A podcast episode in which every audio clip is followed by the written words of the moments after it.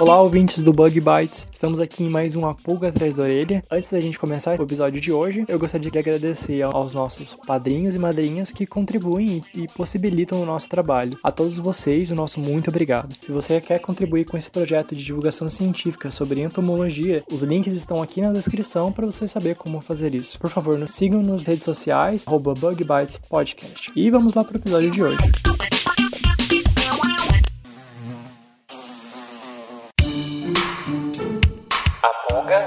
Atrás da orelha.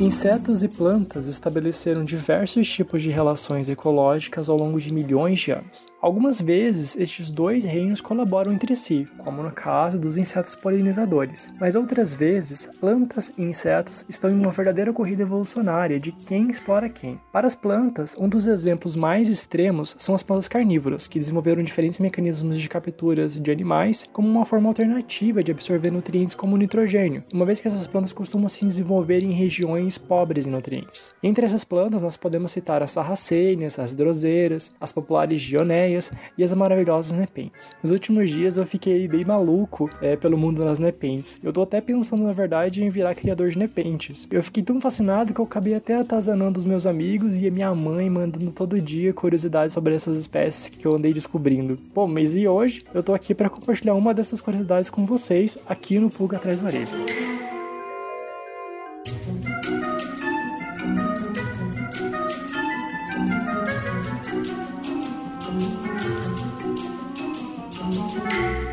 Nepentes é um gênero de plantas nativas da região de Bornéu e Sumatra, por exemplo. Lá, elas se diversificaram em várias espécies, utilizando diferentes estratégias para atrair e capturar presas nas suas folhas que são modificadas em formas de jarros. E estes jarros são preenchidos por um líquido com pH baixo, geralmente, que ajuda a digerir os insetos e outros artrópodes que caem nas armadilhas. Mas mesmo uma planta carnívora pode estabelecer uma relação mutualística com insetos, como é o caso da planta Nepenthes bicalcarata e a formiga Camponotus schmitzi. Essa formiga ela nunca foi encontrada vivendo fora dessa planta. Isso mesmo, essas formigas elas vivem dentro de plantas em regiões especializadas, onde elas formam pequenas colônias com poucos indivíduos. A planta oferece recursos como néctar, por exemplo, e a formiga protege nepentes contra fungos e outros insetos predadores, como besouros curculionídeos. Essas formigas também possuem a capacidade de mergulhar dentro do líquido do jarro e pegar os insetos que haviam caído na armadilha, então elas puxam essas carcaças para fora do líquido e as consomem comem. Mas você pode estar pensando que isso atrapalha a planta, uma vez que a formiga estaria roubando a comida dela. Mas na verdade isso ajuda, uma vez que o excesso de insetos dentro dos jarros pode causar danos à planta, fazendo até com que os jarros apodreçam. Além disso, as formigas elas defecam dentro do jarro e assim contribuem com a nutrição da planta através de um material já pré-digerido pelas formigas. Inclusive, essa espécie de nepentes ela tem um pH relativamente pouco ácido, já que ela já conta com a ajuda das formigas na digestão das presas. Como se isso não fosse suficiente, as formigas ainda ajudam a nepentes a capturar as presas. As formigas elas ficam escondidinhas embaixo da borda do peristoma. O peristoma é a boca ali do jarro da nepentes.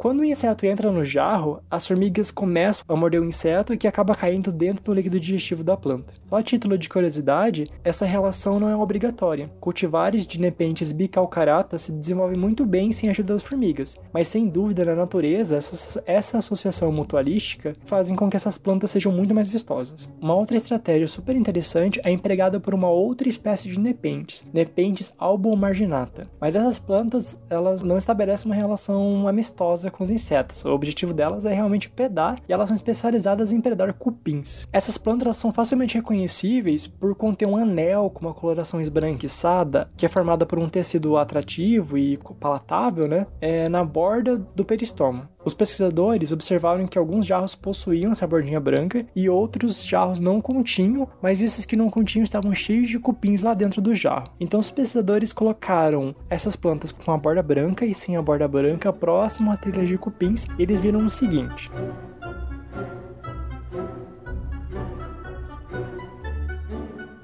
Quando o cupim avistava a planta, ele subia até a borda do jarro. Se ela tivesse o tecido esbranquiçado, esse cupim voltava para a trilha e recrutava os demais cupins para o jarro. Primeiro chega alguns cupins, depois outros, e mais outros, e mais, e mais, todos se empurrando para se alimentar do tecido vegetal na borda branca. Nesse frenesi, nessa loucura, todos os cupins acabam um empurrando os outros e muitos acabam caindo dentro da armadilha da planta.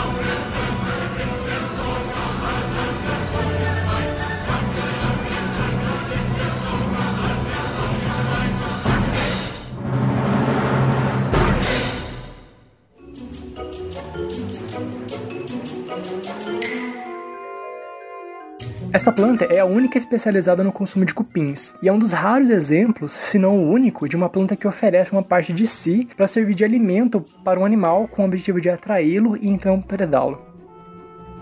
E aí, curtiu essa curiosidade? Nos ajude a compartilhar o maravilhoso mundo dos insetos. Compartilhe esse episódio nas suas redes sociais e mande para um amigo que ainda não conhece o Bug Bites ou que gosta, que é apaixonado pelo mundo das plantas carnívoras. As referências de tudo isso que eu contei para vocês, bem como as fotos das plantas e dos insetos, está na descrição desse episódio. Aproveita também para deixar sugestões de curiosidades ou de episódios nas nossas redes sociais, Instagram e Facebook principalmente. E é isso, até a próxima.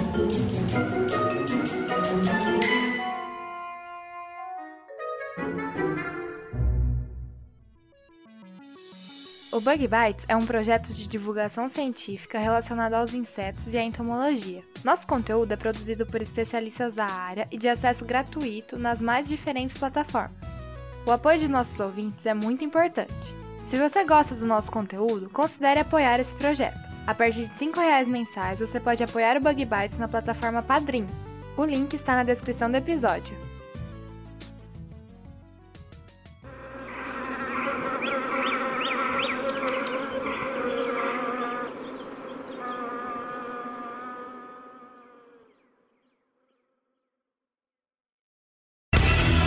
Este podcast foi editado por Orelha, o Estagiário. Edições de podcasts e criação.